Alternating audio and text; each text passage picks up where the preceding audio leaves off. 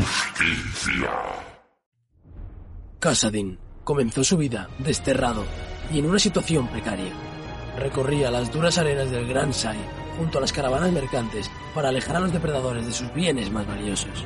Sobrevivió a muchas de estas travesías por el desierto y comenzó a servir menos como cebo y más como guía. Los extranjeros que buscaban sus talentos trataban de chapurrear Kas Sayadin en el idioma de Surima, ¿quién conoce el desierto? Así fue como pasó a ser conocido cariñosamente como Casadin en los callejones y mercados de Belzum. Pasó muchos años explorando las antiguas ruinas de su tierra natal, haciendo extremadamente ricos a sus empleadores, pero no sería hasta su llegada a una excavación cerca de Cirima que encontraría un tesoro propio, el amor por una mujer de una tribu del desierto. Junto a su esposa y su hija recién nacida, Casadin se estableció en un pequeño pueblo en los barrancos rocosos del sur. Solía estar de viaje. Su trabajo a veces requería llevar reliquias particularmente valiosas a algún mecenas lejano. No obstante, sin importar a dónde lo llevaran sus viajes, Casadin siempre regresaba con sus historias emocionantes del mundo exterior. En una ocasión en la que se encontraban, viajaba a casa desde la lejana Piltover.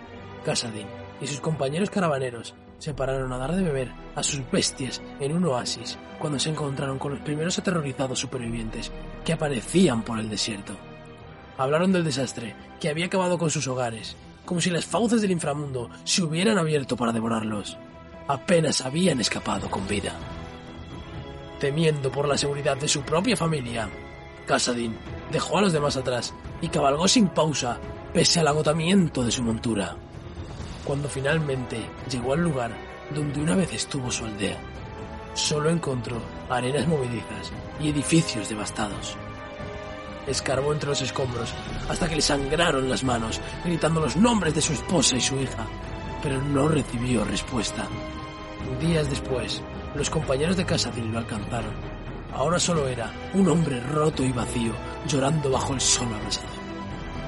Lo arrastraron de vuelta a Cirima, pero Casadin se negó a seguir avanzando.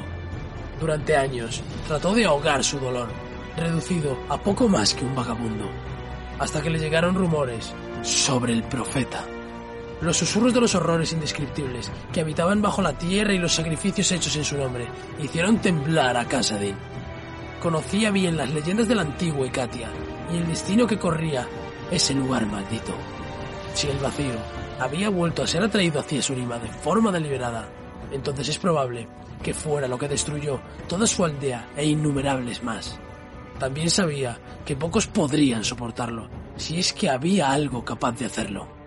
En ese momento, Casadin juró que destruiría a este insidioso profeta y la fuente de su poder abisal para vengar a su esposa e hija. Era un hombre que se había ganado la vida encontrando caminos seguros a través de los lugares más peligrosos. Así que decidió equiparse con las armas más arcanas y esotéricas jamás conocidas en Valoran, fusionadas con el ingenio zaunita y bendecidas por curanderos jonios. Echó mano de todos sus contactos, desde estudiosos de antigüedades hasta contrabandistas comunes, para que lo ayudaran a adquirir lo que buscaba. Muchos lo llamaban loco, creyendo que era la última vez que verían a su viejo amigo con vida. Casadin se limitó a darles las gracias por preocuparse y se despidió de ellos. Se enfrentaría al vacío él solo. Por último, robó la infame cuchilla infernal de Orok, la espada que había matado a miles de impostores en los últimos días del imperio.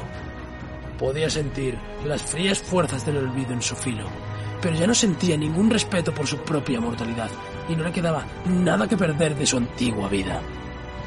Disfrazado con las túnicas de un peregrino, Casadin se dirigió a Ikatia, tras más de una década desde la última vez que había estado cerca de esa tierra desolada. Iría donde ningún hombre debía ir jamás. Se cobraría su venganza, incluso si eso lo mataba. Es inútil contra